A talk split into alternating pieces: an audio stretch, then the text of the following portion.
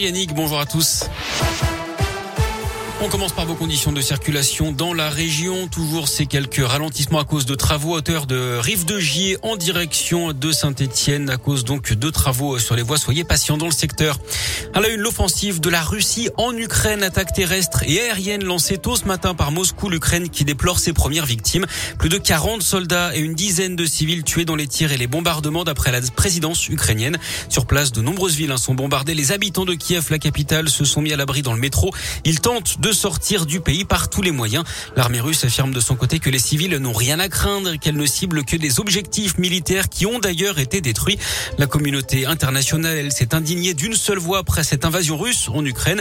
Emmanuel Macron préside en ce moment un conseil de défense extraordinaire à l'Elysée. Il demande un sommet de l'OTAN au plus vite.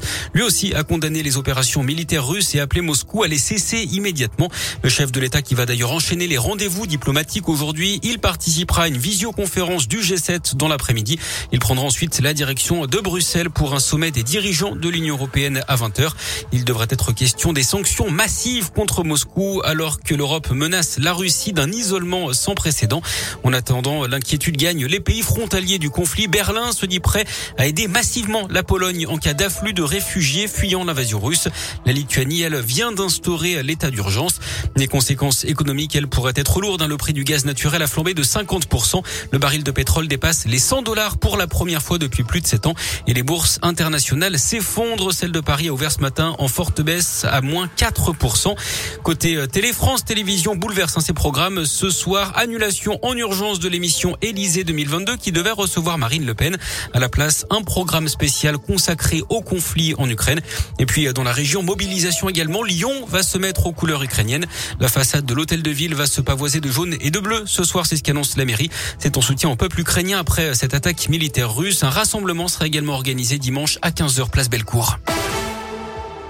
En bref, également dans l'actu régionale, cet incendie à Saint-Denis-les-Bourgs, près de Bourg-en-Bresse, dans l'Ain. Ce matin, un homme d'une soixantaine d'années a été grièvement blessé.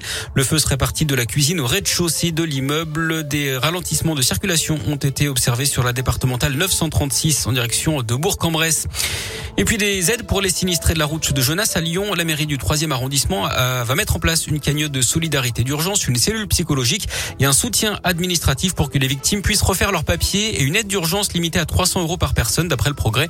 Une enquête est toujours en cours pour déterminer les raisons de l'effondrement partiel d'un immeuble mardi après-midi. Deux personnes avaient été légèrement blessées, dont une femme enceinte. Et puis du foot, Marseille joue ce soir, 16e de finale, retour de Ligue Europa Conférence, la troisième Coupe d'Europe, déplacement à Bakou en Azerbaïdjan pour défier Karabag à partir de 18h45.